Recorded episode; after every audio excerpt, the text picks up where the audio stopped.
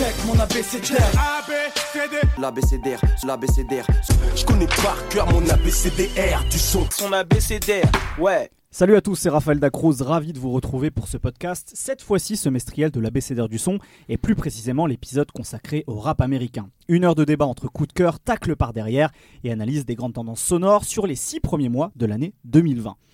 Les morts de Pop Smoke et Fred the Godson, le Covid-19 et un horrible morceau qui détourne une vidéo de Cardi B, la libération de 6 9 une condamnation de plus pour Kodak Black, les réactions après le meurtre de George Floyd et les manifestations qui ont éclaté dans tous les États-Unis, autant d'événements qui ont émaillé ces six premiers mois de rap outre-Atlantique en 2020. Six mois marqués heureusement par de la musique, celle des nouvelles stars du rap US, qu'ils s'appellent Lil Baby, Gunna, Da Baby, Lil Uzi Vert ou encore Young Boy Never Broke Again celle d'artistes qui commencent à tourner en rond comme Drake et Future, mais aussi celle d'artistes qui ont retenu notre attention, comme Freddie Gibbs qui a sorti avec Alfredo un nouvel album collaboratif de haute tenue avec Alchemist, ou encore celle de Modi et Giarbo, deux rappeurs si loin géographiquement mais si proches dans l'ADN artistique, ou encore celle de Slim Thug, Paul Wall, Lil Kiki, vétérans du Texas qui nous ont rappelé à quel point le rap de Houston a gardé un charme éternel.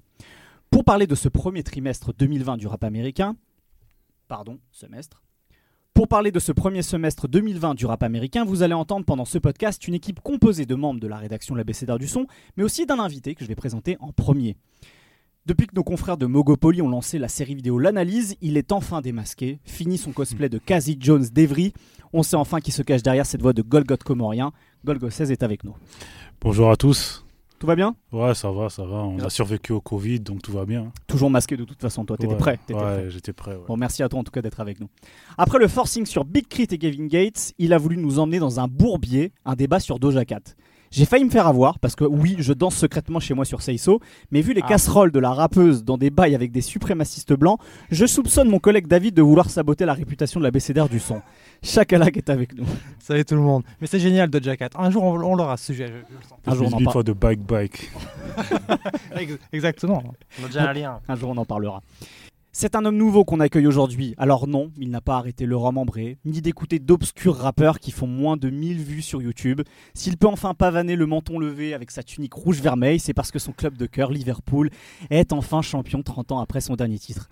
Et je vous parle d'un homme qui porte un survêt des Reds avec des Timberlands, c'est vous dire à quel point il les aime. Paps est avec nous. Ah, je suis sur un petit nuage là, je pourrais même dire du bien de Jay-Z. Oh, oh là là Oh là là, il a vraiment changé.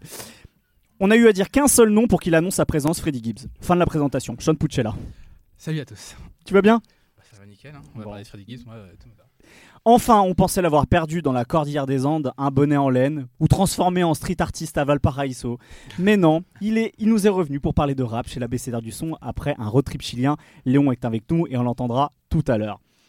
Alors désolé, on fait ni des vidéos Bonjour sur... pour lui. Bonjour pour lui. Désolé, on fait ni des vidéos sur YouTube, ni des traits sur Twitter, mais on fait des débats d'une heure et des longs articles. C'est la BCDR du son, podcast numéro 20. Et tout de suite, on va parler de la décennie de Freddie Gibbs. Check, check mon. Avec Alfredo, Freddie Gibbs a sorti son huitième album officiel, et plein de disques évidemment, et son deuxième avec Alchemist, cette fois-ci en solo après Fetty l'an dernier avec Currency. Le rappeur de Gary dans l'Indiana, oui je lis les fiches Wikipédia, montre qu'après Madlib, il crée des pairs hors pair avec des producteurs au style poussiéreux. Alors que vaut ce Alfredo?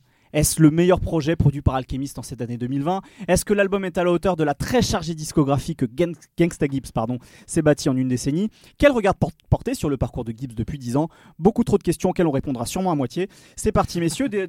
D'abord j'ai envie de vous demander ce que vous avez pensé d'Alfredo. On va commencer par celui qui est là juste pour ça d'ailleurs. C'est Seb. Qu'est-ce que tu as pensé d'Alfredo? Euh, moi, j'ai beaucoup aimé euh, Alfredo, euh, donc la collaboration entre Freddy Gibbs et euh, Alchemist. Euh, j'ai beaucoup aimé, pourquoi? Parce qu'en fait, j'ai l'impression que c'est la synthèse de, plein de choses. En fait, ça fait plus de 10 années qu'il rappe extrêmement bien, qu'il fait plein de choses dans son coin et qu'il est pas sur les radars de tout le monde, mais euh, il le fait extrêmement bien. Et ça, c'est très, très honorable de sa part.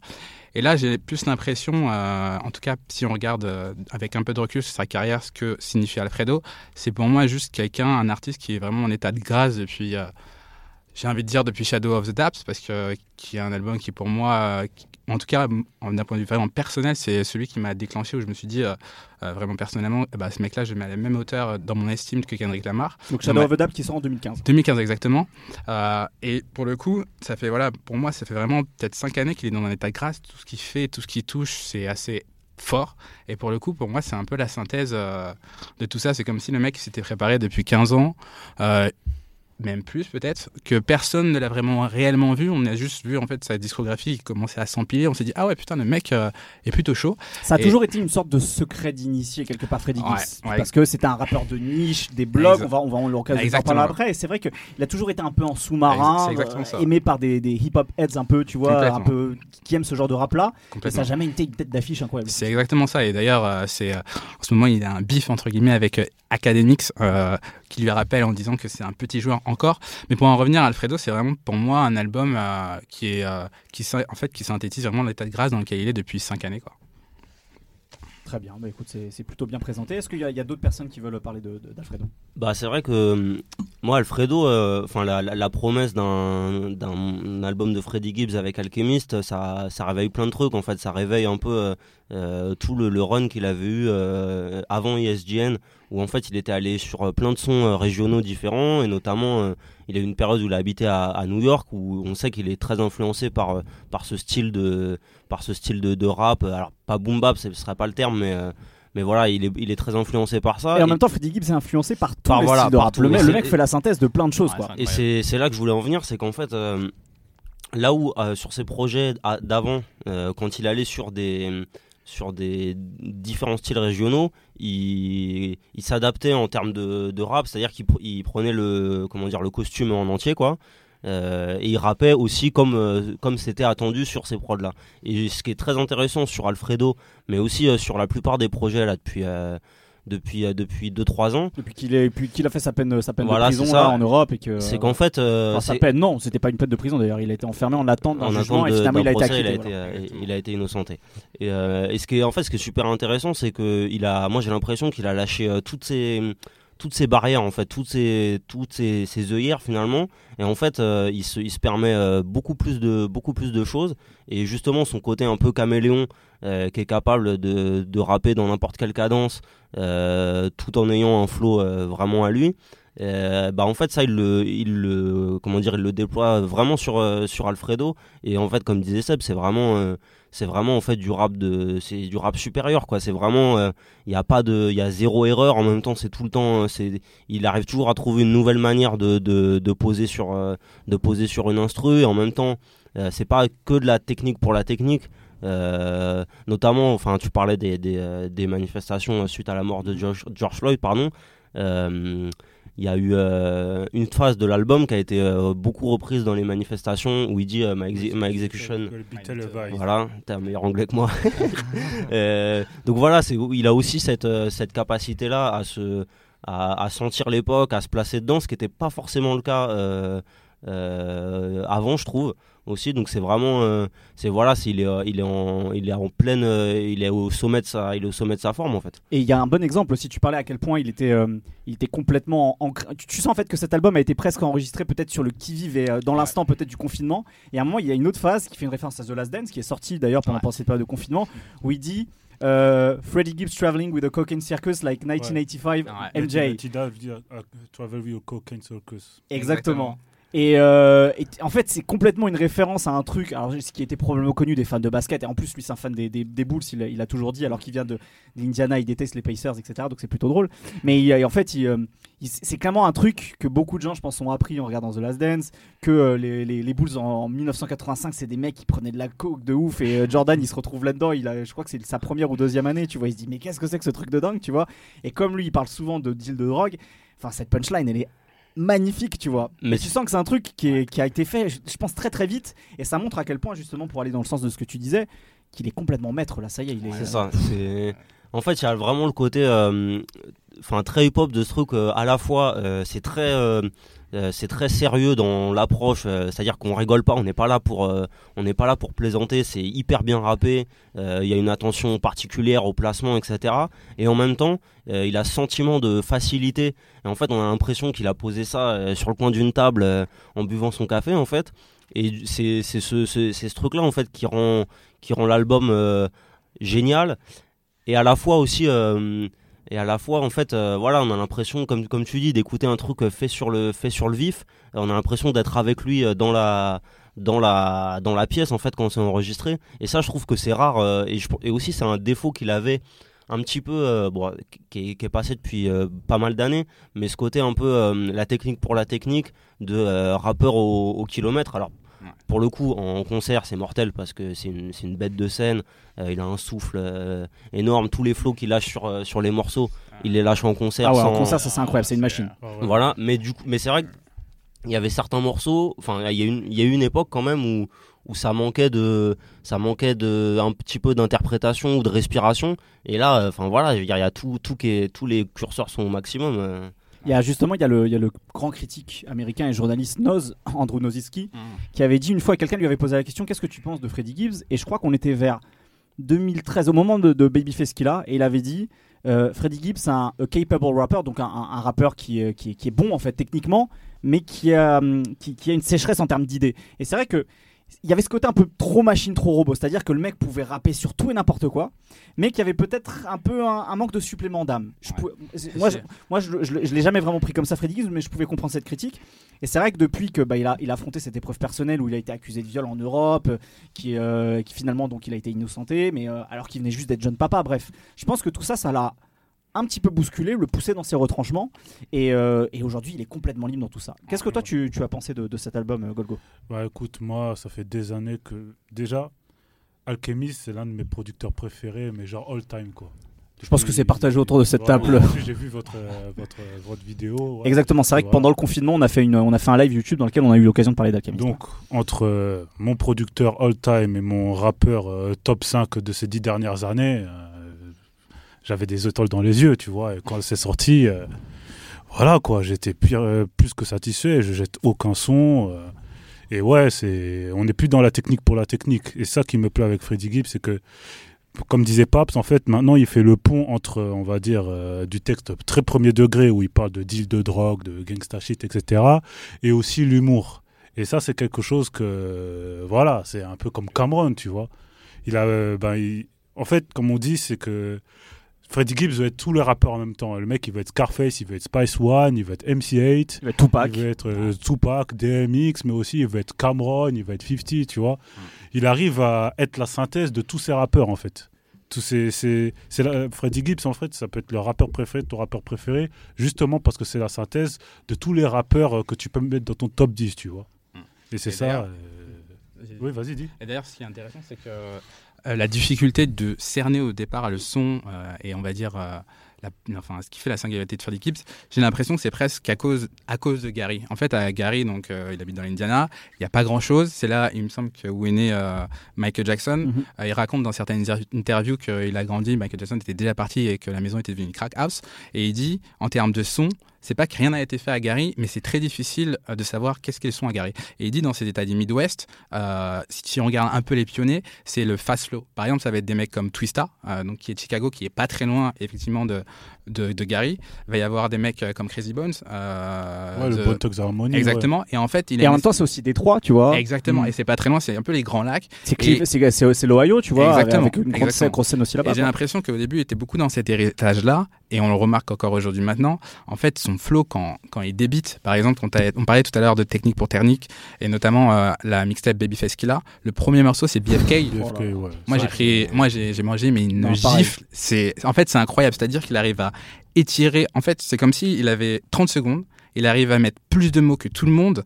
Il a, on fait, en plus, on arrive à très très bien l'entendre. Et puis, à chaque fois, il arrive à sortir des flows. Et ça, c'est incroyable. C'est ça qui est fort. extrêmement C'est- C'est-à-dire qu'effectivement, il va, il va rapper très vite dessus, il fait du double time, mais à chaque fois, il arrive à changer ses placements, ses silences, ses trucs. c'est affolant. Sur BFK, c'est phénoménal. c'est- affolant. Et ça, il le fait très bien. Et il a refait encore une fois en intro euh, de Alfredo, je crois que c'est 1985, donc euh, 1985. 1985.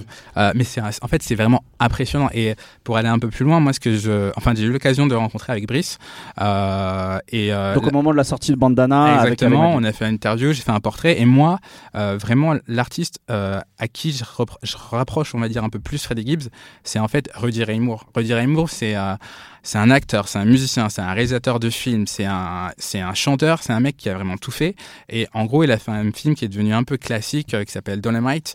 Et dans ce personnage-là, en fait, c'est un pimp qui sort de prison. Et qui veut savoir qu'est-ce qu'il a fait tomber. Et pourquoi moi il me faisait penser à Rudy Ray Moore, c'est que Rudy Ray Moore, lui, dans sa carrière, en fait, il va pas connaître Hollywood, il va pas connaître euh, les étoiles et machin chouette, il va juste connaître en fait le succès critique et un peu local et régional. C'est-à-dire que ses films vont être adulés, mais vraiment par euh, toutes les gens qui vivent dans ces coins, les dans les ghettos certainement. Puis ouais, c'est- c'était très afro-américain. C'était la black exploitation en Et- fait. et donc. c'est exactement, c'est la black exploitation et ça vient aussi C'était un cinéma de niche quoi. Complètement. Et ça vient aussi s'insérer dans un discours où on veut essayer de récupérer ou plutôt de retracer nous-mêmes euh, quelle est notre histoire. Et par exemple, là, voilà, le héros, c'est euh, un pimp qui sort de prison. Et pour le coup, pourquoi je fais le rapprochement avec euh, Freddie Gibbs C'est que lui, dans sa manière d'interpréter, dans sa manière, même quand il dit pickering en fait, euh, qui est en gros une bague de pimp, il y a plein de choses qui le rapprochent. Et par exemple, je peux faire la même analogie entre donc ce film qui est classique, qui est Dolomite, qui est repris vraiment dans pas mal de trucs hip-hop, et lui, Pignata en fait. Pignata, je pense qu'autour de la table, on est tous d'accord pour dire que c'est un très très bon album. Euh, après, je sais pas si pour l'auditeur qui écoute, on va dire un son un peu plus populaire, qu'est-ce qu'il a pensé de Pignata, ce serait vraiment intéressant de savoir. Mais c'est un, pour moi, c'est un album qui est euh, de niche et qui est culte et qui sera dans ta discographie et qui est marqué. Et l'autre chose aussi, pourquoi je le rapproche à à Rudy Ray Moore, c'est que Rudy Ray Moore, il a mis en place, euh, en fait, il, il, il, s'excusait pas. En anglais, on appelle ça unapologetic. C'est que lui, il faisait son truc. Euh, c'était pas pour les grandes salles et c'était pas pour, on va dire, euh, l'Amérique un peu puritaine, mais il faisait son truc. Et Freddie Gibbs, c'est un peu pareil. C'est-à-dire que le mec, il s'est construit euh, vraiment sans se soucier de ce qui était, entre guillemets, mainstream et il a réussi à faire carrière. Et Là, ce qui est hyper intéressant, en tout cas moi, pourquoi je trouve que là, sur ces dernières années, il est incroyable. Par exemple, sur Bandana, il a une phase où il dit Supreme Mathematics, I'm on the right course. Euh, en gros, les mathématiques suprêmes, je suis dans le bon cours.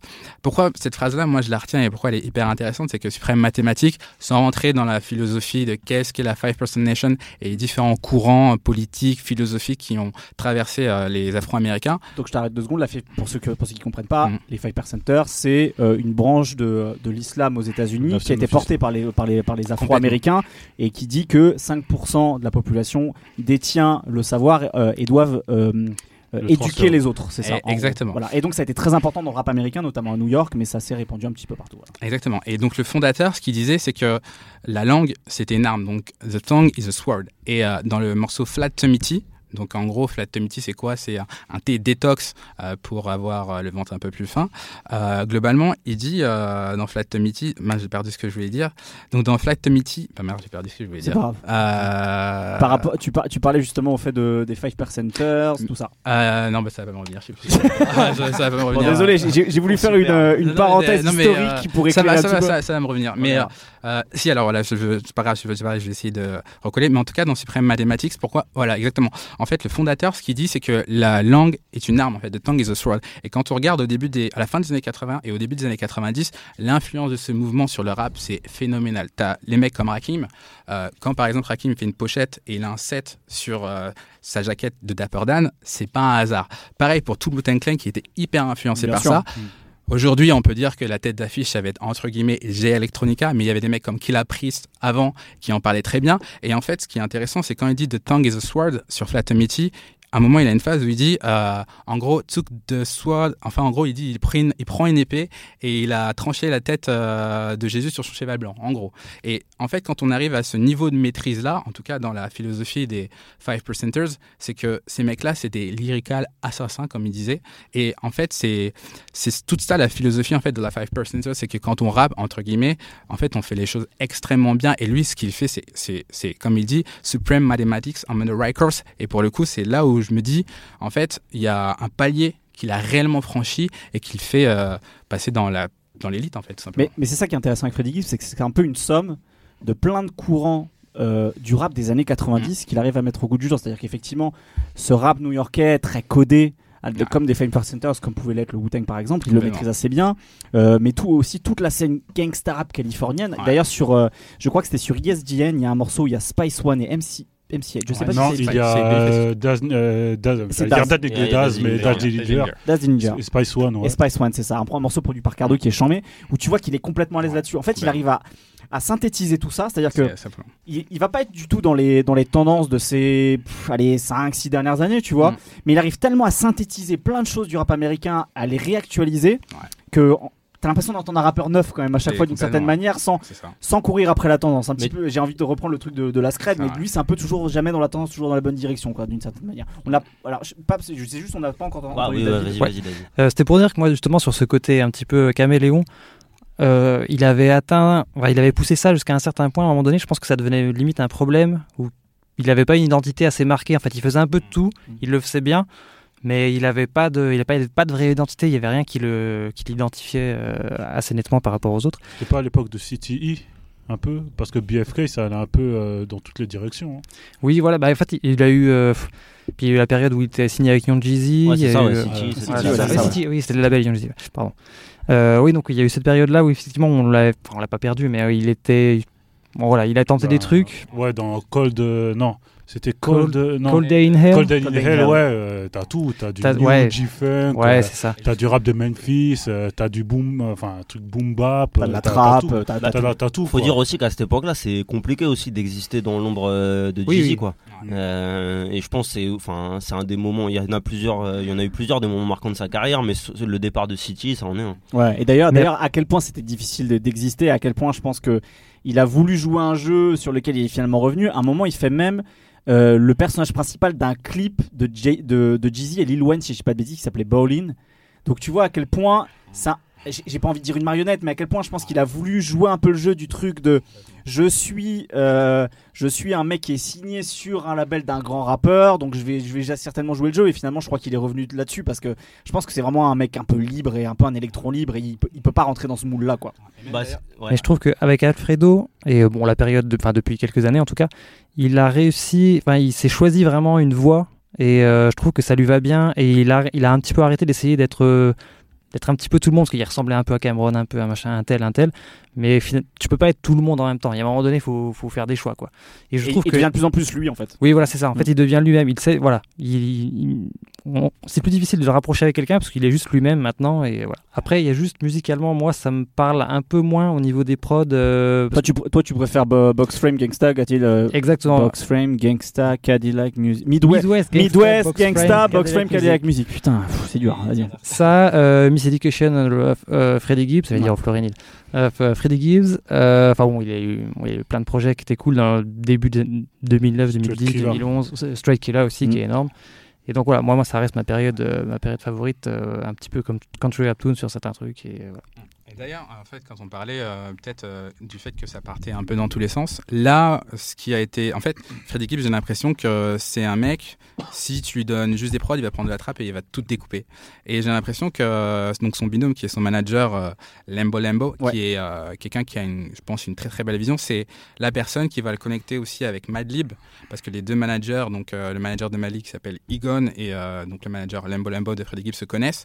Et Lembo Lembo, il est passé par la maison Stones Throw. Euh, et Stones Throw, c'est une maison, euh, donc c'est un label californien euh, qui a été au départ étiqueté euh, découpeur de samples avec euh, des producteurs comme J. Dilla ou Ouais. C'était un, un label de backpacker en gros. Quoi. Exactement, et c'est un label qui est de Los Angeles et qui est hyper éclectique. Et pour le coup, en fait, j'ai l'impression qu'en faisant Pignata et Bandana, euh, j'ai l'impression qu'il a réussi à mieux recentrer son personnage, à mieux recentrer ses projets. Et ça, c'était des choses qu'il avait déjà entamées avec Shadow of Doubt, par exemple.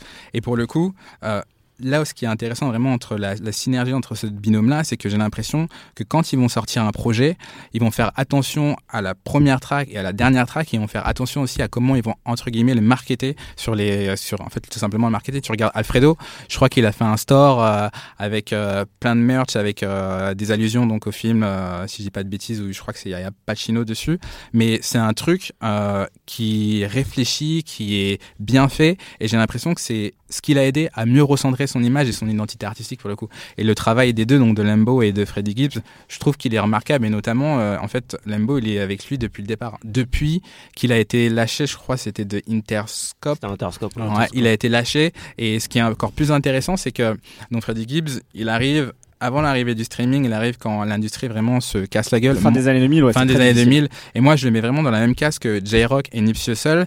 Après, c'est des mecs qui Avec qui il a partagé la couve des freshmen de XXL en Eh, 2010, il y a exact. 10 ans. malheureusement, Ouais. euh, Freddie Gibbs et Nipsey Hussle, ils ont jamais, euh, jamais collaboré Ouais. ensemble. Y compris Exactement. parce que, en fait, euh, Freddie Gibbs a, a été pote à Los Angeles avec des mecs en embrouille avec, euh, Avec Nipsey. avec Nipsey, euh. Lil, Sodi qui est sur euh, ESPN. D'accord, ouais. Qui est un gars que Nipsey Hussle clash à longueur Mm. de morceaux dans les euh, Bullets and Mm. Et c'est ça en fait qui est fort, c'est que euh, donc il a connu euh, les- la fin des années 2010, il a connu l'arrivée du streaming, il a connu l'émergence des réseaux sociaux avec euh, le SoundCloud rap et on va dire euh, en tête d'affiche Lil Pup et 6 9 Et en fait malgré ça, euh, malgré les grandes tendances, il a réussi en fait à être autosuffisant. Et ça, je trouve que c'est extrêmement remarquable. Et euh, il y a plein, enfin. Là, on parle de lui, euh, donc on est en 2020, mais il y a plein d'artistes qui ont arrêté de rapper parce que tout simplement, financièrement, c'est compliqué. Quoi. Et ça, c'est vraiment très, très, même plus qu'honorable pour Freddie Gibbs. Bah, c'est sa constance, sa régularité et sa capacité à justement se trouver, c'est ce qu'on disait finalement. Euh, et si- aussi d'être moins premier degré parce que dès Ouais. qu'il est sorti de prison là tout d'un coup euh, niveau réseaux sociaux il est- en fait à la base avant euh, qu'il aille en prison il était très, pr- très premier degré et dès qu'il est sorti il a commencé à rigoler à Les- être euh, les un vidéos, vrai troll. les vidéos qu'il faisait avec Tyler de Creator, où à un moment il est en mode pimp avec des cheveux, des cheveux, euh, des, des cheveux en mode permanente, c'était avant ou après ça? C'était- avant. c'était avant non C'était avant, avant ouais. mais c'était rare Mais, ouais, mais tu vois, j'ai l'impression, moi j'ai presque l'impression que c'est un personnage de film de Black Exploitation. Ah non, mais mais c'est même son blaze, donc Gibbs, ça vient de Bah. Tommy Gibbs, euh, de- d'un film qui s'appelle Black César. Et Black César, c'est quoi? C'est le premier par un noir de Manhattan. Et tout ça, enfin, je pense que même lui, il en a conscience. Bien et sûr. quand tu regardes la Black Exploitation, comment elle s'est formée, l'influence qu'elle a eue, et quand tu regardes sa carrière, je pense que les parallèles, ils sont évidents. Et je pense que lui aussi, il a pris, euh, à mon avis, comme modèle pour le coup. Après, Ouais, ouais. de toute façon, il a, enfin, Freddie Gibbs, il a toujours aussi ce truc de, euh, je, je sais plus c'était qui, euh, qui le, le musicien acteur là dont tu parlais tout à l'heure, mais ouais. voilà, il a eu aussi ce truc de d'incarner plein de personnages en fait. euh, notamment, il a, il a les morceaux euh, Freddy Soprano, Freddy Gordy, etc. Il a ce truc de Freddy euh, Pendergrass aussi euh, ouais, voilà, qu'il qu'il a joué, qu'il a joué sur euh, sur l'album Freddy. qui- Il a joué sur l'album Freddy et là on en revient sur le sur aussi euh, la, la promo qui est vachement bien euh, Ah, bossée. C'était drôle ça, ouais. Euh, alors bon, euh, qui du coup euh, le contenu de l'album était pas forcément en Ah non, rapport c'est avec. euh, moi je mais- voulais cet album j'ai Bah, hein. Kenny Beats hein, je- l'attends toujours. hein. Parce que pour l'anecdote, au même moment, je sais plus, c'était Jack Wiz. Il disait que c'était le king du R&B. et je sais plus qui d'autre qui, avec qui il était en clash. Jack Wiz. Et t'as Freddie Gibbs comme ça, il dit It's me. C'est moi le king du R&B, tu vois. C'est ça, et puis le, enfin voilà, c'est genre je vous fais de la Quiet Storm, euh, vraiment. euh. mais euh, alors moi pour le coup, enfin tu vois, je rejoins tout ce qui a été dit. Moi j'ai juste un petit regret dans la carrière de Gibbs, bah, depuis sa sortie de prison en fait, c'est que moi j'attends quand même un- une espèce de suite spirituelle en tout cas dans à Shadow of a Doubt que je considère lui-même comme la suite de ESGN. C'est-à-dire un album pour moi où il où, où il est où il cherche cette cette identité euh, sonore de Gary justement. Euh, et aussi, c'est aussi des albums où je trouve il se, il se livre plus et où il est un peu plus dans, dans euh, genre en, en gros euh, où en est ma vie en tant que, en tant en tant que personne. Le, le P qui sort à la sortie de prison, You Only Live Twice, est un petit peu là-dedans. Mais c'était peut-être trop là-dedans, je trouvais. C'était, ouais, c'était limite. Parfois, c'est peut-être un peu trop. médi- En pas- fait, je pense que- pas méditatif, mais je pense qu'il avait, euh, je pense qu'il avait, il avait, il avait ce besoin aussi peut-être Ouais. de, en gros, de tout lâcher. Ouais, Euh, après, après ce qu'il avait traversé, de genre en gros, je lâche tout.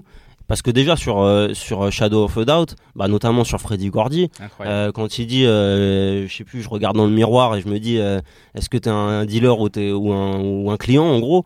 Euh, Enfin voilà, il y a des moments qui sont qui, qui sont forts dans Mm. cet album-là, euh, tout le questionnement autour de sa fille, etc.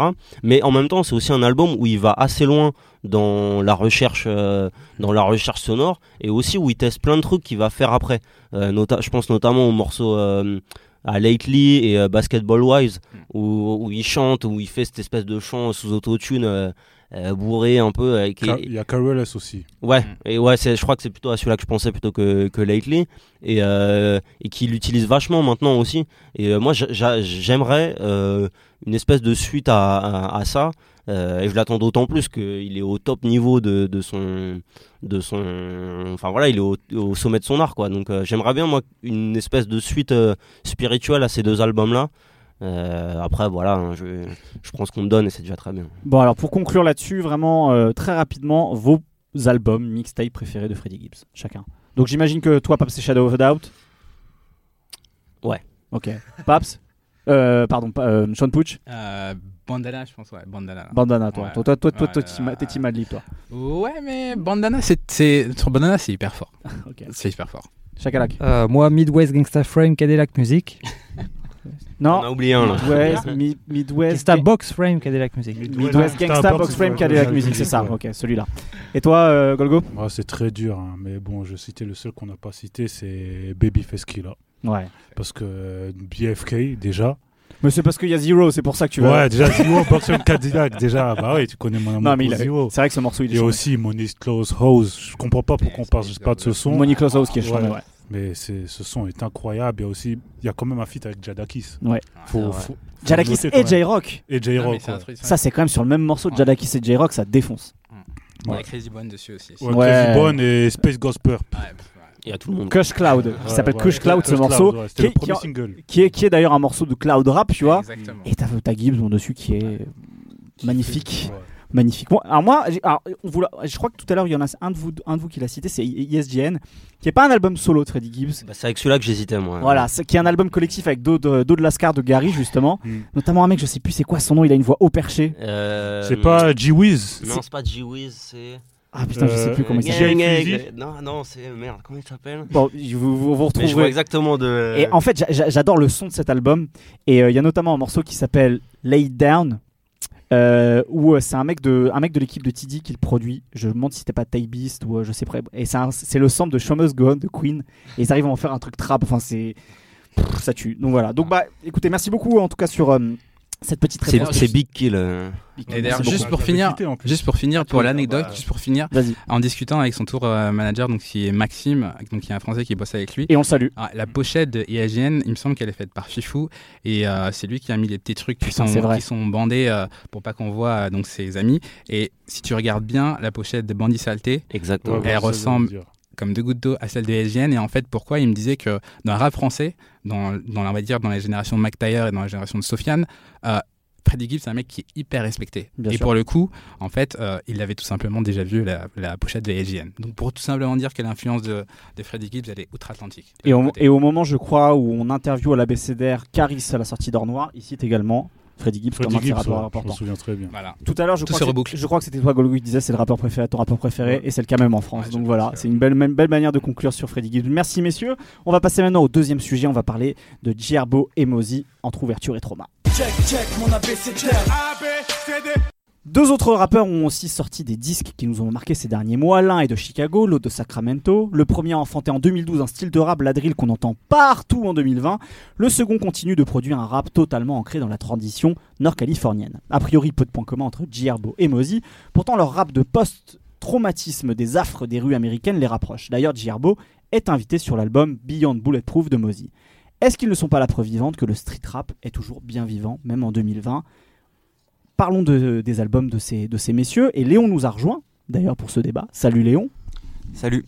Euh, Qu'as-tu pensé de ces albums Si tu veux peut-être commencer avec l'un des deux en particulier? Euh, bon, j'ai beaucoup aimé les albums, mais euh, pour, pour remettre un peu en contexte, quand même, je voudrais justifier le parallèle. Parce que ce que je trouve intéressant, c'est que, comme tu l'as dit, c'est deux, deux rappeurs qui, qui viennent pas du tout du même endroit. Donc de Sacramento pour Modi, donc dans le nord de la Californie, et de, et de Chicago pour, euh, pour Dierbo, Mhm. qui n'ont pas le même âge. Je crois que Modi, il a une trentaine d'années, euh, Dierbo, il doit avoir 25 ans ou 24 ans, un truc comme ça. Et pourtant, euh, ils ont des trajectoires similaires, dans la mesure où ces deux mecs qui, euh, au départ, commencent par rapper vraiment un rap ultra violent à l'image de la vie qu'ils ont, qu'ils ont menée. Donc Modi, il a connu la prison. Les deux, ils ont des dizaines de morts dans leur entourage, dans leur famille. Et d'ailleurs, je crois que la pochette de PT PTSD, il Ouais. y a un drapeau américain Avec et à la place des étoiles, il y a des- ouais, visages ouais, de gens qui, de, de gens de l'entourage de Dierbo qui oui, sont parce morts, qu'il euh, il, euh, il a, il a dit, je crois, dans une interview que euh, il aurait été diagnostiqué euh, donc PTSD, donc un syndrome post-traumatique. Un an avant la- bah, l'année dernière, en fait. Ouais, c'est ça, parce qu'il y a une vingtaine de ses, de ses proches qui sont morts. et, C'est euh, terrible quand même quand on y ouais, pense, hein. ouais, bah, à 24 ans. Ouais. Et euh, je trouve que le parallèle, il est d'autant plus justifié que, à mon sens, il y a eu euh, une évolution un peu, euh, un peu parallèle, parce que euh, chez ces deux rappeurs, il y a eu à un moment de leur carrière une sorte de conversion, c'est-à-dire qu'ils ont toujours été pétris de contradictions entre euh, justement un rap vraiment dans, le- pur style euh, gangsta rap, bravache, fier, un rap un peu ultra violent et qui revendique cette violence, et en même temps, bah, comment dire, un rap hanté par tous ces morts, par, la, prise de, ces drogues, un rap euh, qui a pas peur de. Enfin, c'est deux, rappeurs qui parlent aussi de la honte qu'ils ont, euh, des, regrets qu'ils ont euh, pour avoir commis ces actes-là. Et il y a un moment de leur carrière, donc on pourra, peut-être en débattre, mais où chez les deux, il y a eu, ils sont mis à pencher, alors qu'avant ils oscillaient toujours entre ces deux aspects, ils se sont mis à pencher plutôt du côté de leur, de, leur part faillible. Et ça a coïncidé aussi, musicalement, avec un avec des albums un peu plus un peu plus crossover, un peu plus mainstream, même si ça reste quand même euh, bon, c'est pas non plus euh, c'est pas c'est pas Drake. Disons qu'il y a des tentatives de single, quoi. Ouais. Des tentatives Ouais. d'ouverture musicale. Ouais. Voilà. Ils font pas des tubes pop non plus, quoi. Et donc chez les deux, il y a, pour moi, il y a ce, ce- ce mouvement un peu, euh, un peu similaire. Et je trouve que ces deux albums, donc euh, Beyond Bulletproof et, euh, et PTSD. PTSD, c'est euh, ces deux albums qui sont très réussis parce que bah, justement, ils arrivent toutes les deux à- tous les deux à une pleine maîtrise de ce, de ce, pas ce nouveau style, mais on va dire, ils sont allés au bout de ce, cette, cette espèce d'évolution. Et là, il y a une forme de, il y a une forme d'équilibre qui a été atteint. Et pour cette raison, je trouve que ces deux albums sont, sont super réussis. Paps. Bah, je suis euh, tout à fait d'accord avec ce que vient de dire Léon et, et pour euh, élaborer dessus, en fait, c'est c'est aussi deux rappeurs qui partagent euh, euh, cette idée qui est malheureusement, enfin à mon goût, trop rare dans justement dans ce style-là du rap de rue, c'est en fait d'avoir des albums qui marquent des étapes dans une carrière, qui marquent un cheminement, qui marquent euh, une évolution dans le storytelling en gros euh, autour de l'artiste. Et c'était déjà le cas. euh, euh, on pourrait faire aussi le parallèle euh, Humble Beast et One Up Top. C'est deux albums qui ont été euh, à chaque fois qui avaient été annoncés depuis très longtemps, en gestation très longue. Euh, Qui sortent plus ou moins à la même époque. qui sortent en 2016 2016, 2017. c'est 2017, ouais. 2017. C'est- Je crois que je crois que Humble Beast sort en 2016, si je dis pas de bêtises. Et 2017, 2017, ouais. C'est pas 2015 plutôt Ouais, je- Hum- bon. Humblebee, c'est 2017. Ouais, bah, Et euh, One Up Top Aki, c'est. c'est c'est- euh, c'est 2017 2017, aussi, il me semble. 2018, Ouais, ou quelque peut-être bon bref. Et euh, Il y a 2-3 ans, quoi. Voilà. Et euh, donc ils partagent cette- ce côté euh, les albums ce qui, n'empêche pas de faire plein de projets à côté, notamment, euh, notamment Mozi, un, un bourreau de travail euh, qui fait euh, des, des projets communs avec, avec Gunplay, avec, enfin voilà, qui, qui sort des mixtapes, etc. avec euh, Two Stuff. euh, Voilà, qui, qui, qui travaille avec, euh, avec tout le monde. Euh, Gierbo un petit peu moins, mais qui avait quand même eu un peu entre, justement, entre, euh, après Humble Beast, qui avait eu deux albums avec euh, Southside, si je dis pas de bêtises. Mm. ouais, ça, Ou- Swervo? Swar- euh, ouais, ça, Swarvo euh, et Still Swervo, Swerving, Ouais. euh, où il se, où c'était un peu plus détendu parce que Humble c'était, euh, voilà, c'était, c'était dense quoi. Ouais. Et, euh, et justement, c'est un truc qui se ressent, je trouve, beaucoup dans, dans PTSD, c'est-à-dire qu'il a appris euh, de, de, de, de ses deux projets précédents à, à être un peu moins, à être un peu moins, comment dire. pas carré, c'est pas le terme, mais rigide. Ouais. Et il se permet un petit peu plus de, un petit peu plus de choses. Euh, euh, voilà, je pense notamment au morceau avec euh, Polo G, Mhm. le qui est, qui, est, qui est incroyable, et du coup Polo G qu'on retrouve aussi euh, sur sur, sur l'album de euh, sur l'album sur l'album de Mozi, voilà. Donc voilà, ils, ils partagent ce, ce côté. euh, les albums sont des sont des bornes en gros dans la carrière et qui permettent aussi de raconter quelque chose. Euh, et effectivement, je rejoins sur le. Moi, aussi sur l'album de Mozi. ce que je trouve très intéressant, c'est que euh, le conflit dont tu parlais entre euh, la vie hyper violente et nécessairement ce que ça induit en termes de questionnement euh, personnel, voire même spirituel aussi, euh, dit bah voilà, euh, tout Mhm. le mal que j'ai fait entre guillemets, un jour je vais le payer. Et c'est pour ça que je parle de conversion, parce qu'en plus, Ouais. chez Maudit, enfin chez les deux, mais particulièrement chez Maudit, il y a, il y a tout un vocabulaire de la religion. exactement, ouais, ouais, ouais. Et il était enfant de cœur quand il était. C'est ça, il est, en plus il a un background particulier, il était enfant de cœur comme tu le dis, dans une famille de Black Panther, etc. Donc c'est quelque chose de très très ancré. Et ce questionnement-là, il est il est profond chez lui. Et dans l'album, je trouve que dans Beyond euh, Beyond Bulletproof, ça se sent déjà ça se voit dès la dès la pochette en fait, où donc cette pochette où il est euh, où il est dans sa dans sa voiture de luxe euh, euh, avec euh, des DSDF. avec des SDF qu'il a qu'il a ramassé et à qui il fait le tour de la ville, à qui il va donner de la, de la bouffe, etc. Et c'est pas euh, voilà, je veux dire c'est pas le clip c'est pas le clip de Drake Gosplan, c'est euh, c'est quelque chose où et c'est des phases qui reviennent souvent euh, dans l'album, notamment sur le morceau avec Blast. Euh, où il dit, euh, je vais pas arriver à le faire en anglais, mais en gros, euh, compassion, euh, j'ai de la compassion pour. euh, pour les, Pour les c'est pas pour, Pour- les prostituées Ça, Non, c'est dans Sleepwalking the- qui parle des prostituées, ouais, justement. ouais, ouais. où il dit compassion for the homeless Ouais, and the pour les- hopeless uh, a eu because les- they've been, they've been through enough. En gros, parce qu'ils en ont. Pareil, y Pour a ceux qui n'ont ni foyer ni espoir, Voilà. parce que moi aussi je suis passé par là. Quoi. On Voilà. a réussi pour les mères célibataires et les pères qui n'abandonnent pas, qui Mhm. m'adonnent- qui m'a- ah, qui n'abandonnent pas leurs enfants. Dans la deuxième track. Ouais. Et, euh, et notamment aussi ce truc-là sur les. les euh, c'est aussi quelque chose qui est rare dans le rap euh, de rue, c'est cet angle-là sur, euh, sur les femmes. qui, est sou- qui est souvent abordé de manière un petit peu, un petit peu cliché, c'est-à-dire merci maman, etc. Bon, ce qui est sincère, je pense, de la part des artistes, mais qui apporte rarement quelque chose, un, un vrai éclairage. Et il y a sur le morceau Overcame, en fait, dans le refrain où il dit que, comment je suis censé dire à, à ma tante de de pas se droguer euh, parce qu'elle a pas d'autre moyen de d'échapper euh, d'échapper à son foyer abus. etc et c'est et de mettre ça dans un morceau euh, où en fait l'instru il y a, il y a quelques années c'est une instru très dure très euh, rentre dedans il y a quelques années il aurait parlé de meurtre euh, dessus et là il en fait un refrain ou un refrain bah, plein de, de compassion et où il dit bah tu vas t'en sortir etc je trouve ça je trouve ça super fort C'est un parti pris intéressant, effectivement. voilà, c'est qu'il arrive en fait à, il, il a réglé ce conflit-là euh, de euh, d'arriver avec la même euh, ambiance musicale, d'arriver à, à dire ce qu'il a, ce qu'il a à dire. Et c'est un, c'est un album qui a, dont le- la conception est, euh, est en fait est façonnée par le décès de sa grand-mère euh, quelques mois avant. En fait, ça, qui, était sa grand-mère, mais en fait qui était sa mère euh, du point de vue légal, c'est-à-dire Mm. qu'il l'a qu'il l'a adoptée euh, pour en avoir euh, pour en avoir la garde. Euh, parce que euh, voilà sa mère était euh, bah, sa mère était une euh, sa mère était droguée son père était en prison et, euh, et sa mère justement qui était sa grand-mère qui était euh, qui était une Black Panther donc avait tout ce bagage là social voire même euh, politique Mhm. de euh, d'aide euh, d'aide aux plus démunis et aussi de, de conscience de classe j'ai presque envie de dire Ouais, bien sûr. euh, et c'est quelque chose qui se retrouve énormément dans, dans l'album. Et, et on sent qu'il y a un côté, euh, je dois lui faire honneur.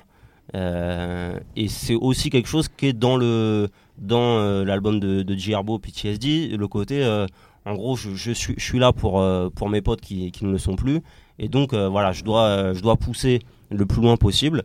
mais toujours en, bah voilà, en, gros en vivant avec, ces, avec cette absence-là. Et, et c'est ce, ce, conflit-là, ce, cette dichotomie, elle est présente dans les deux albums et je trouve qu'ils se répondent assez bien. Quoi.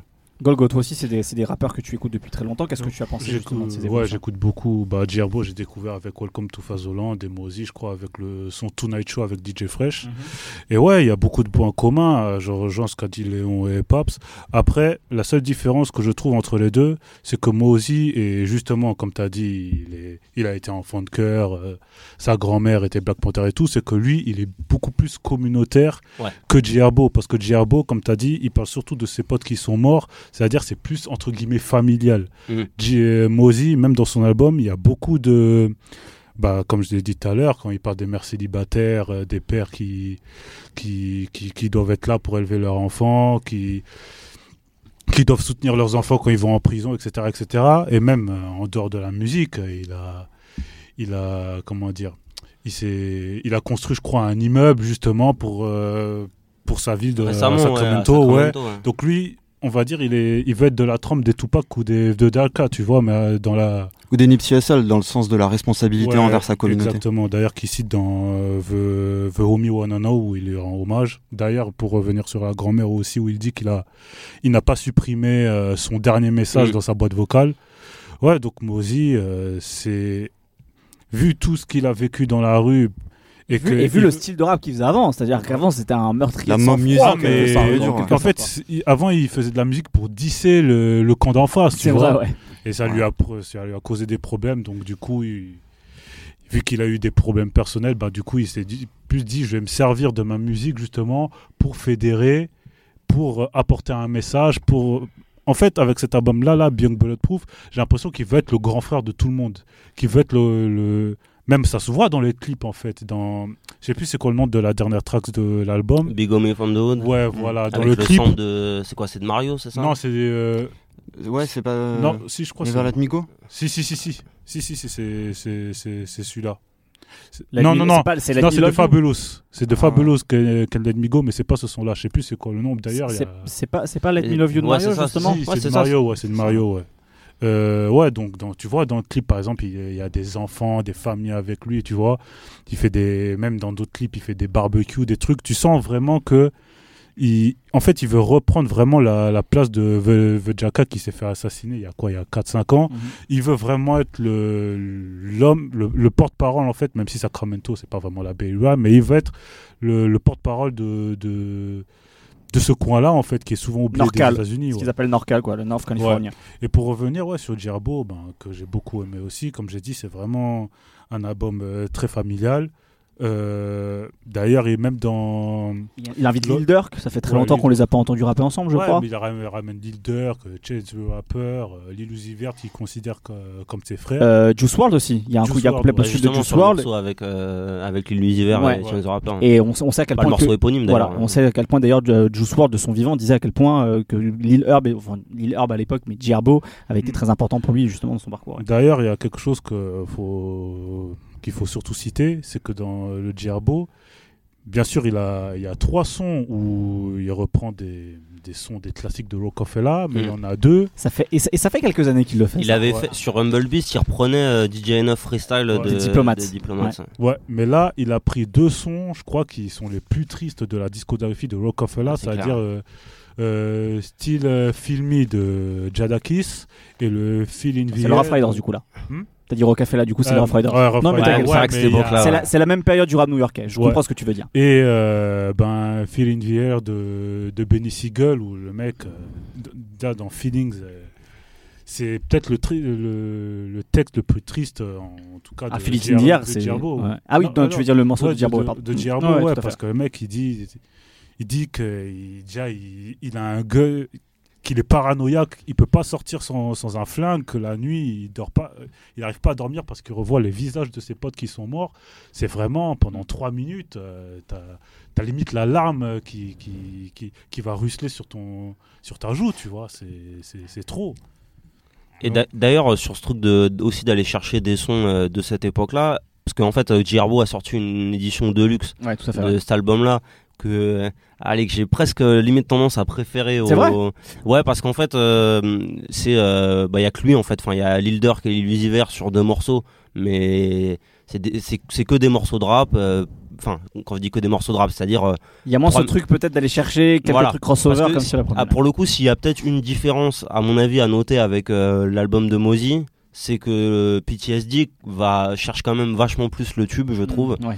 Euh, Mozy aussi d'une certaine manière, mais c'est-à-dire que c'est plus flagrant chez euh, chez chez, euh, Je pense que Mozy moins, parce que quand même, par rapport à One Top Hack et euh, Gangland Landlord, il y a moins ce que, Ouais. cette ambition de vouloir faire un tube. quoi. Sur, sur Gang Gang Gang Lord, c'était euh, c'était flagrant. Il y avait les morceaux genre avec Boogie et tout qui sont vraiment dispensables. On n'était pas loin du DJ, DJ Khaled, un Ouais, casting franchement. à rallonge, tu vois. Franchement, c'est clair. Ouais. Et euh, mais voilà. Et sur le et sur le l'édition deluxe de J-Arbo, du coup, euh, de PTSD, il y a un morceau où il reprend euh, où il reprend euh, Lil Boy Fresh de Joel Santana qui était sorti sur le deuxième album de Joel Santana du coup et qui reprend euh, enfin voilà la même idée aussi d'un long storytelling chose qu'il avait déjà fait sur Malcolm euh, dans, dans Humble Beast.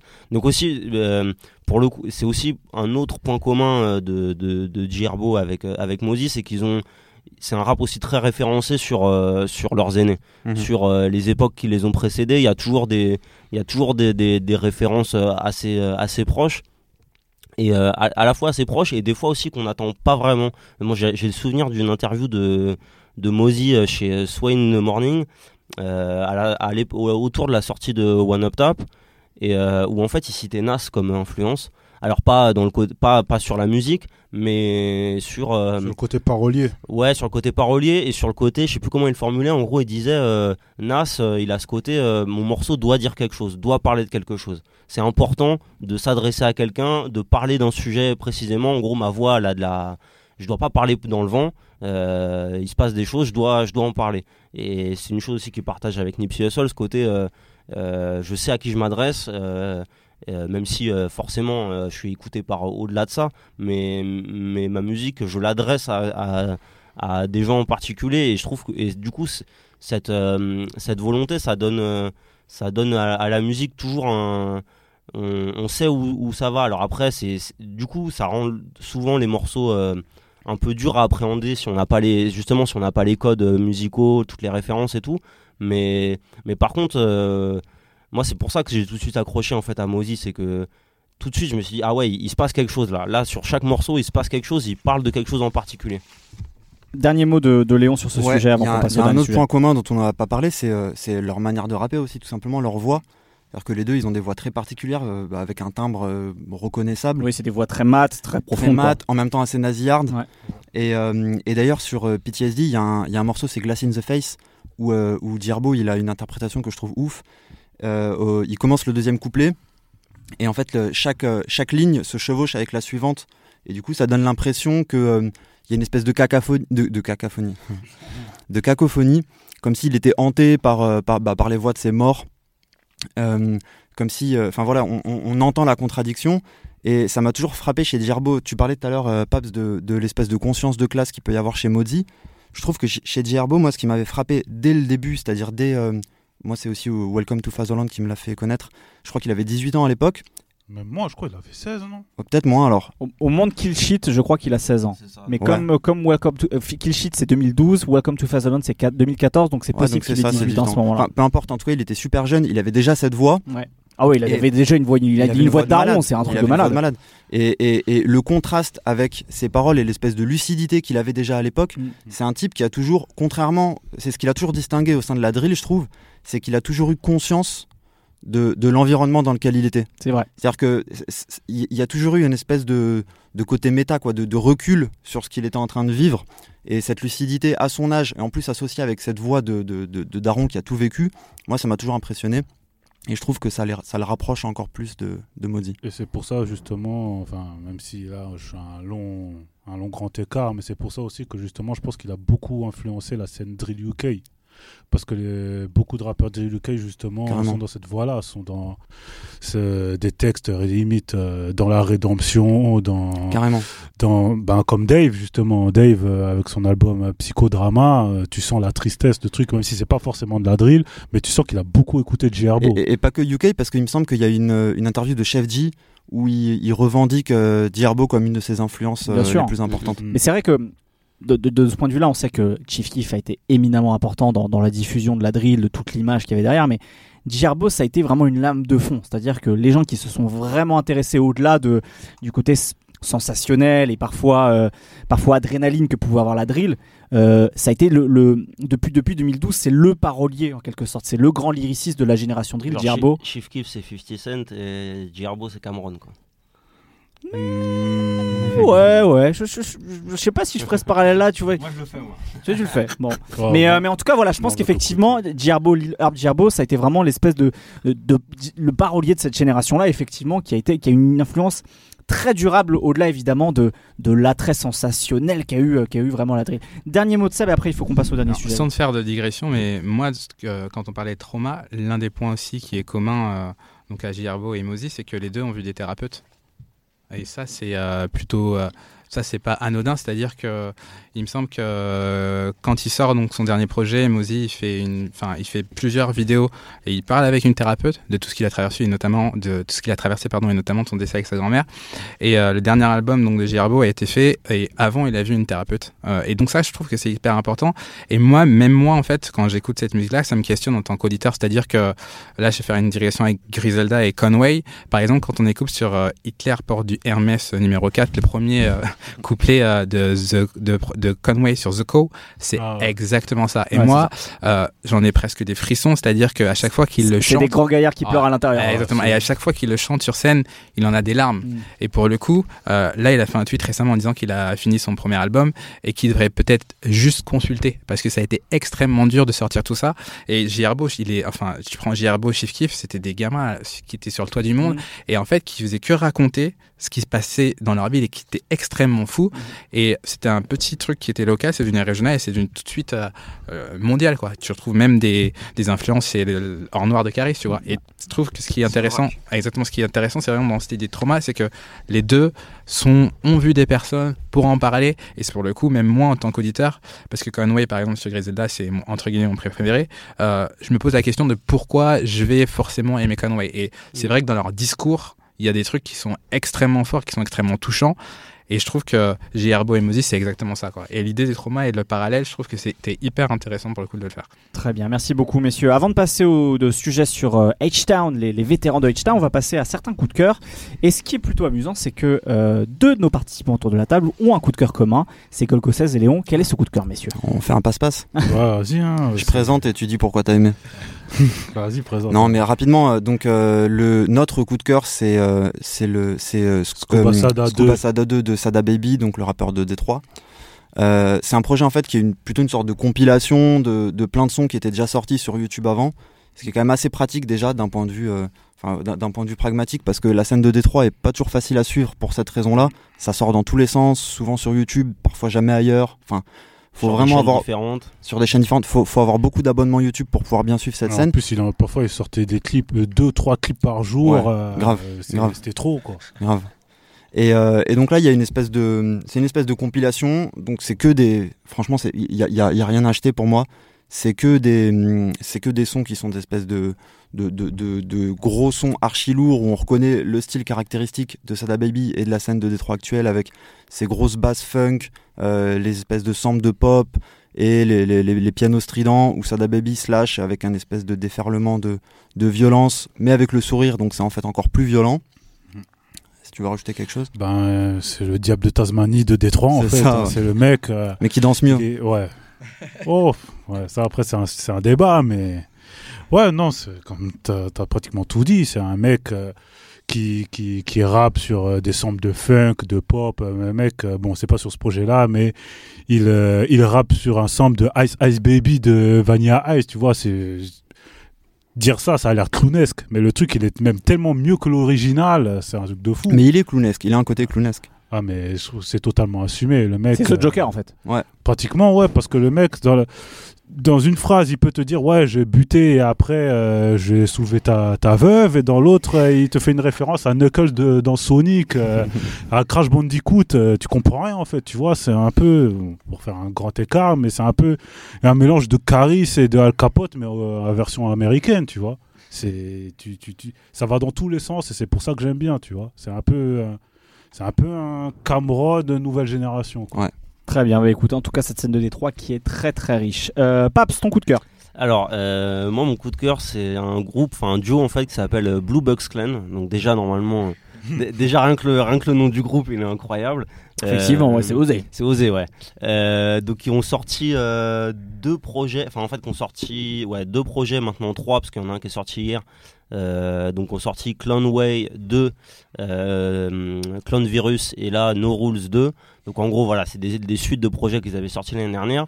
Pour euh, décrire un petit peu ce qu'ils font, en gros c'est de la ratchet mais beaucoup plus calme. En fait, au lieu d'être dans le club, ils sont, ils sont sur le parking de la boîte en fait, et, ils racontent soit ce qu'ils ont fait la veille, soit ce qu'ils vont faire ce soir. Donc en fait, c'est la musique parfaite pour, enfin moi que je trouve parfaite pour avant d'aller en soirée. C'est-à-dire, euh, je vais me, c'est comme les athlètes de haut niveau, tu vois, je me, je me mentalise ce que je vais faire dans la soirée. Et, euh, t'écoutes euh, Blue, euh, Blue Blocks Clan. voilà, j'écoute Blue Box Clan et euh, du coup, et en fait, ce qui est, ce qui est, ce qui est super marrant aussi, c'est qu'ils ont des voix très basses en fait, et ils jouent un espèce de de passe-passe. Euh, c'est hyper, euh, c'est hyper nonchalant et c'est en vrai, vous- si on écoute un morceau, on les a tous entendus. C'est ils racontent que euh, ils sont allés en boîte, ils ont pris la meuf de quelqu'un, qu'ils ont euh, des jeans Amiri, qu'ils ont des Louis Vuitton au pied, mais ils trouvent toujours une manière euh, un peu marrante de le dire. Genre, euh, il y a un, dans un morceau, il dit, il dit, qu'il va voir une meuf et il lui dit, est-ce que ton mec sait se battre? Voilà, tout simplement. Ce qui, est, ce qui est une manière de, comme une autre, euh, bon, à- à- peut-être pas à conseiller, mais, euh, mais voilà, c'est toujours, et c'est toujours ce truc-là de, du Technique d'accroche de drague pour vous cet été, essayez celle-là pour voir si ça fonctionne. Euh, bah écoute, puisque tu parlais de parking, de fêtes sur des parkings, on va être complètement dans la thématique puisqu'on va parler du rap de H-Town et des vétérans de cette scène. Je connais par cœur mon ABCDR du son. Faites briller vos jantes, installez un volant en bois et surtout décapotez et baissez les fenêtres. Le slab est de retour. Enfin, est-il vraiment déjà parti? Slim Thug, Paul Wall, Lil Kik et encore Zero ont en tout cas sorti sur la première moitié de 2020 des nouveaux albums ou des nouveaux EP qui rappellent à ceux qui l'auraient oublié à quel point Houston est une grande ville de rap. Évidemment, on n'en a jamais douté autour de cette table. Alors qu'il y a 15 ans, les Texans envahissaient le marché du rap US et en changeaient le son à tout jamais, que valent aujourd'hui ces vétérans de H-Town? Je propose euh, qu'on écoute David qui vient de, nous rejoindre à nouveau pour ce débat. Tu es un grand fanatique du, euh, rap du Texas. Qu'est-ce que tu as pensé de, ces sorties euh, qui, sont sans, grandes ambitions, j'ai envie de dire? Aujourd'hui, c'est un peu des tontons qui, font la musique comme ils ont toujours fait, avec des petites nuances quand même. Voilà, qu'est-ce que tu en as pensé? Alors je pense qu'on sortait quand même d'une période où toutes leurs so- leurs sorties étaient quand même assez anecdotiques. Bon, ça reste aujourd'hui encore un truc un peu de niche. Ils se font plaisir, ils font plaisir à leurs auditeurs, mais ça n'aura jamais plus la, la portée que ça avait pu avoir euh, il y a 15 ans. Bien sûr. Et, euh, et par exemple, Slim Tug qui, avait- qui sortait d'une période où il avait sorti 3-4 projets qui n'étaient pas forcément foufou. Hog Life, Euh, oh, au Glyph, il y en a, il y en a eu au moins euh, il y en a eu 4. ouais, 3-4 entre temps, je pense. Et là, donc, il vient de sortir Thug Life. Là. Voilà, il a sorti Tug Life et, euh, et qui a un, un pas de côté, c'est une espèce de, de, de, de plongée dans de la soul. Et euh, du coup, Slim Tug sur de la soul, moi j'ai été super client, j'ai j'ai adoré cet album. Euh, alors après, ça, Slim Tug, j'ai jamais été un grand lyriciste, euh, voilà, ça n'a jamais été son point fort. Son Mais- point fort, c'est sa voix. C'est sa voix, l'une des voix Et les plus dingues. Voilà, euh, sa voix très, très grosse, très profonde. Et puis évidemment, son style très Texas dans sa manière de rapper, très laid back, avec des petites très lent, de temps et en voilà. temps, voilà. Et, euh, et donc son album Tug Life, euh, donc euh, 100% soul avec des samples, euh, je sais même pas comment il a pu clairer des trucs comme ça, mais Ouais, il y a quand même euh, du Gladys Knight and the Pips. oui, voilà. euh, comment il s'appelait ce chanteur qui est décédé Alors il y a deux fois, c'est quand même assez improbable, deux fois de suite sur la tracklist, il y a un sample de Charles Bradley, Voilà, Charles Bradley, merci. ce qui est quand même assez ouf, je trouve que euh, deux morceaux qui suivent et c'est le même artiste qui est samplé, c'est euh, assez improbable.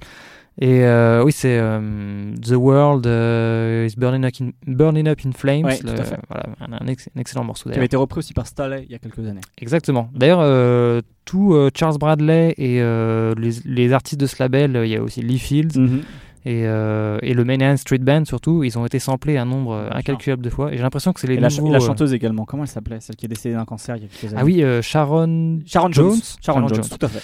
Et, euh, et je trouve d'ailleurs, c'est un. Bon, on s'éloigne un, un petit pas de côté du sujet, mais euh, c'est euh, c'est vraiment un vivier de samples. Ah bah bien sûr. Et je trouve que c'est sans doute des samples beaucoup plus accessibles que, euh, que les Darons, que les Al Green, Marvin Gaye, etc. C'est beaucoup plus accessible financièrement. Et euh, ouais, tous les albums produits par le Main Street Band, il y a des trucs, mais il y a des pépites de dingue dessus. Rock Boys? oui, Rock voilà, Boys Rock Boys, par ouais, par exemple. ouais. Mais c'est vrai qu'effectivement, pour revenir sur ce que tu disais sur, sur Slim Tug, c'est très agréable de l'entendre sur ce truc-là. On parlait tout à l'heure de la culture un peu du pimp avec Freddie Gibbs, etc. Chez- Dans la musique de Houston, c'est c'est complètement assumé. Chez quelqu'un comme Slim Tug en particulier, Oui. Slim Tug a toujours eu ce truc, pas vraiment gangster, mais un peu euh, hustler, entrepreneur. Et forcément, quand tu penses entrepreneur, il y a un peu entrepreneur du sexe, tu vois. Donc il y a toujours eu cette ima- imagerie du pimp. Et de l'entendre sur des, sur, des, euh, sur des rythmiques très lentes avec des samples de soul, ça fonctionne à merveille, quoi. Ouais, ça fonctionne à fond. ouais. Et il était sorti. Enfin, il avait- je crois que c'est l'an dernier qu'il avait sorti un projet que j'avais trouvé très douteux qui s'appelait Sugar Daddy Ouais. Pro- euh, Thug. Je sais Ouais, plus. c'était, enfin, ouais, c'était en début. euh, non, c'était en fin de l'année. Ah non, non, début de l'année dernière. Début de l'année dernière, voilà. Mais ça, par exemple, j'avais trouvé ça un petit peu dégueulasse comme projet. euh, bon, pas forcément super bien produit. Enfin, en tout cas, j'avais pas aimé cet album euh, Mhm. du tout. Et il avait plusieurs pro- projets comme ça qui étaient un petit peu anecdotiques. Il avait sorti un projet avec euh, un mec que je connais pas trop, euh, Bo- euh, Big Boy Boston. Big Bad Boston. Big Bad- ouais, voilà. Ça, pareil, Euh, c'était un peu anecdotique aussi. Enfin, voilà. Boston George, plutôt, c'est ça son, le vrai nom. Ah, voilà, ça, Boston ouais. George, oui, c'est Big Bad Boston and the Boss, c'était ah, le nom de voilà. l'album, tout à fait. ouais. Mais euh, voilà, il avait sorti plusieurs projets comme ça qui étaient un petit peu anecdotiques. Et celui-là, franchement, le, le remet bien sur le. Sur, ah, j'allais dire, pas sur le devant de la scène, mais en tout cas, euh, remonte d'un bon cran dans le niveau qualité. Quoi. Et le Paul Wall, Lil Kiki.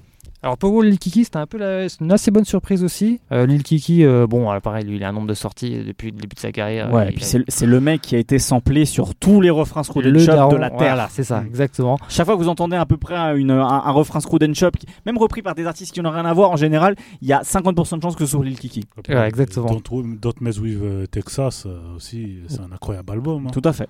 Exactement. Et euh, alors pareil, j'ai re-regardé pour euh, par curiosité parce que je suis pas forcément ultra euh, au taquet sur euh, toute la discographie de Lil Kiki. Il a sorti, il y a des années, il a sorti deux trois trucs par an euh, pendant 20 ans quoi. Donc c'est c'est un peu compliqué de tout connaître.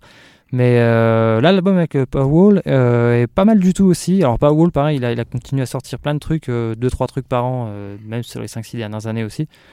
Et tout n'est pas bon à prendre du tout. Mais celui-là, il est vachement bien. Ouais. Et Lil Kiki. Slap Talk. donc, Slap. Talk, du coup, ouais. Et euh, en plus, que, bah, ce qui a ça en commun d'ailleurs avec le Slim Tug, c'est que c'est deux projets courts de 10 titres. Mhm. Et euh, alors que je pense qu'ils auraient pu, dans les cartons, ils devaient avoir 30-40 morceaux. Et ils sont vraiment tenus à la crème du truc. Et c'est 10, euh, voilà, c'est des albums de 10 morceaux et c'est super frais. Euh, le Lil Kiki d'ailleurs, euh, qui est pas du tout. Je trouve qu'il tire euh, Paul Wall vers le haut, alors que je m'attendais. Alors je suis plus fan de Paul Wall à la base en vrai. Et c'est plus Lil Kiki, je trouve, qui tire le projet vers le haut et qui mène le truc vraiment. euh, Parce que, je pense que son Lil- énergie. parce que je pense que d'une certaine manière, Lil Kiki il incarne peut-être, tu vois, cette espèce de d'orthodoxie du rap texan, alors que Paul Wall, il a peut-être eu tendance, tu vois, à aller Oui. chercher d'autres trucs, Oh, tu il a vois, tout ailleurs. tenté, Paul Wall. ouais. Voilà. Et j'ai l'impression justement d'avoir Lil Kiki, ça, ça, ça, re- ça recentre un petit peu Paul Wall, tu vois, dans, dans la direction qu'il prend. Là, franchement, enfin moi, il y a un morceau qui s'appelle Don't Think About It, qui est le troisième, je crois, de cet album-là. Je- mais j'adore, tu vois, c'est vraiment pour moi du du du, euh, du, rap texan pur jus, c'est-à-dire c'est un sample de soul qui est ralenti. C'est pas vois. celui avec une espèce d'orgue, euh, enfin, comme ils font dans le Texas à chaque fois. Je sais euh, plus, il y, a- y y un sample, il y a juste un espèce de sample vocal qui revient au refrain qui fait Don't think about. Oui, vois, oui, c'est voilà, ralenti si, si, comme ouais, ça. ok, ouais, je, je Pour moi, c'est pur jus avec leur style texan. Enfin, moi, je, je trouve ça, je, trouve ça charmé quoi. Quand, quand ils font des trucs comme ça, tu vois, tu sais, c'est un peu comme des, des bons albums de rap new-yorkais, un peu vintage, tu vois, qui qui, sont bien faits, tu vois. Pour moi, il y, a, y a parfois, il y a, y a le risque que ce soit un peu une musique musée, tu vois, mais en même Oui, temps. oui. Quand c'est très bien fait, parce que c'est c'est leur ADN, tu vois. C'est, c'est- je veux dire, c'est pas des petits jeunes, tu vois, qui essayent de refaire une musique qu'ils ont pas connue. Je veux dire, c'est la leur, quoi. Et pour moi, sur des morceaux comme ça, et du coup, sur des EP comme ça, ça fonctionne très très bien. Et je pense que justement là, tu fais bien le pont parce que euh, Houston, comme un peu Los Angeles et justement New York, à un moment, euh, c'était les vétérans qui tenaient euh, la ville, tu vois. Bon, entre temps à Houston, euh, il y a eu l'arrivée des sauces Twi- euh, des sauces euh, Nouvelle génération, ouais, ouais. il y a eu Max O'Crim, euh, Sûr. Megan Thee tu vois.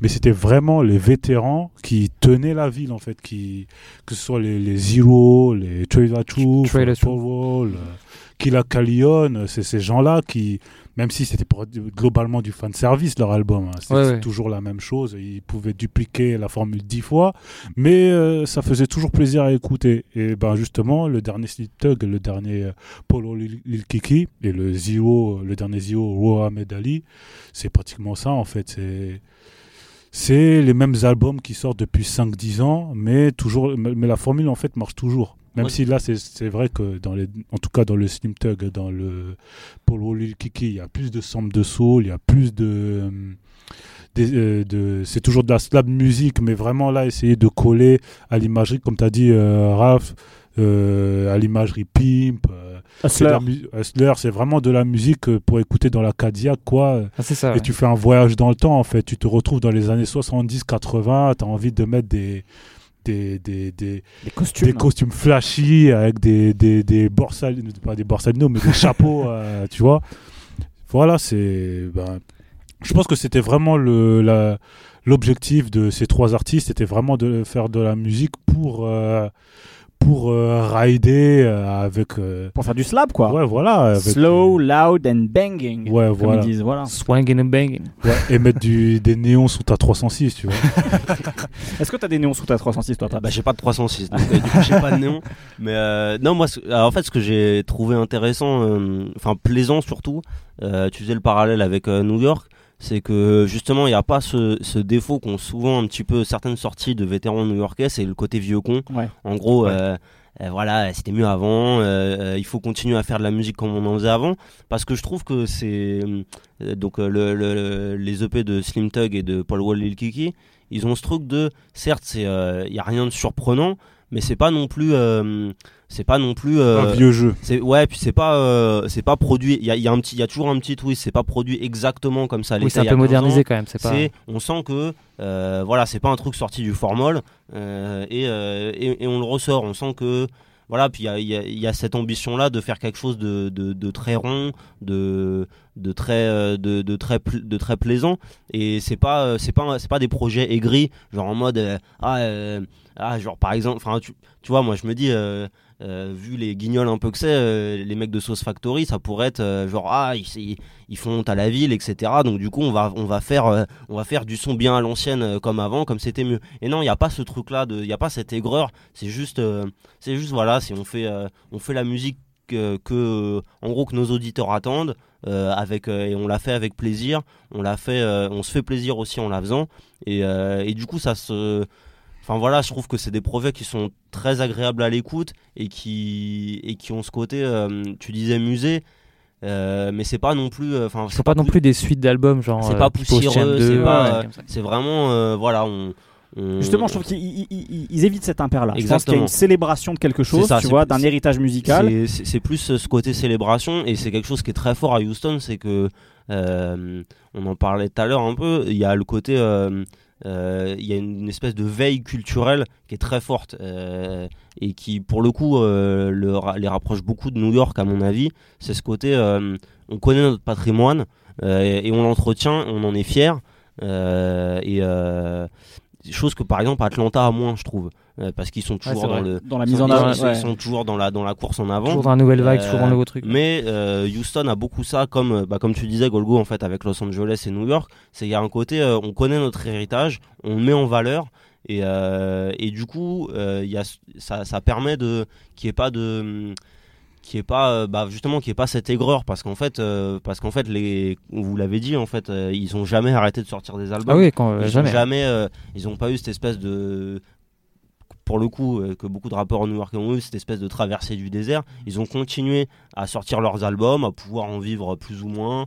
Alors même si je pense que la plupart maintenant c'est pas c'est pas leur, leur leur source de revenus mais ils sont restés Will Event euh, comme euh, comme disent dans Ouais, leur dans leur état. Dans leur scène De et toute dans façon- leur. ouais. de toute façon, euh, Houston, même si euh, a- du coup maintenant il y, a, y a 15 ans maintenant, ont tout explosé euh, aux États-Unis, voire même à l'international, euh, c'était presque un accident, c'est-à-dire qu'ils faisaient leur musique pour pour Pour- pour, pour leur, eux, pour eux, pour leur leur scène, état, euh, et je pense qu'ils ont jamais quitté cet état d'esprit, de dire, euh, enfin, on s'en fiche d'aller plaire à d'aller plaire euh, autre part, on fait on fait ce qui nous fait kiffer nous, et ça se ressent vachement, je trouve, dans ces projets-là. Alors justement, il y a 15 ans, si on doit revenir sur cette scène, il y a 15 ans qui a explosé Houston avec, euh, euh, là on- évidemment on parle de ces trois rappeurs que sont euh, Paul Wall, Lil Kiki et Slim Thug. Tout à l'heure tu citais Zero, évidemment Zero très important. Il y a eu Camillionnaire, il y a eu Pimp C et Bun B, euh, alors que Pimp C sortait de prison, mais il y en a eu plein plein d'autres. Un Trade the Truth que vous avez cité, Mike Jones. Mike Jones évidemment.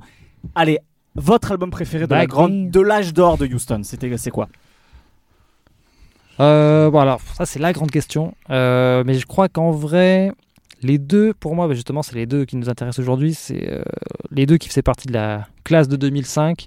C'était Slim Tug avec Already Platinum. Même si c'est pas du tout, enfin, c'est pas vraiment le son de. Ah, c'est moite quoi. Il y a à moitié du, du Mr. Voilà. Lee qui fait euh, notamment euh, des morceaux comme Boys in Blue, qui fait euh, Three Kings avec, avec et. Bun B. Et puis t'as les Neptunes dessus. Ouais. Ouais. Et, Et de Jay-Z Netflix. fait aussi. Et donc, dans mes deux préférés, ça serait celui-là et People's Champ de Paul Wall, qui pour moi, euh, pour moi à l'époque, c'était le, le meilleur rappeur blanc de, de tous les temps. Tu vois, c'était, euh, je m'en foutais d'Eminem. Moi, j'écoutais Paul Wall. Tu vois, donc, Et pour beaucoup de façon, Paul Wall n'est même pas un rappeur blanc. oui, d'ailleurs, Paul Wall n'est même pas blanc déjà. Parce qu'il est. voilà. Ouais, il est un peu clair, mais c'est tout.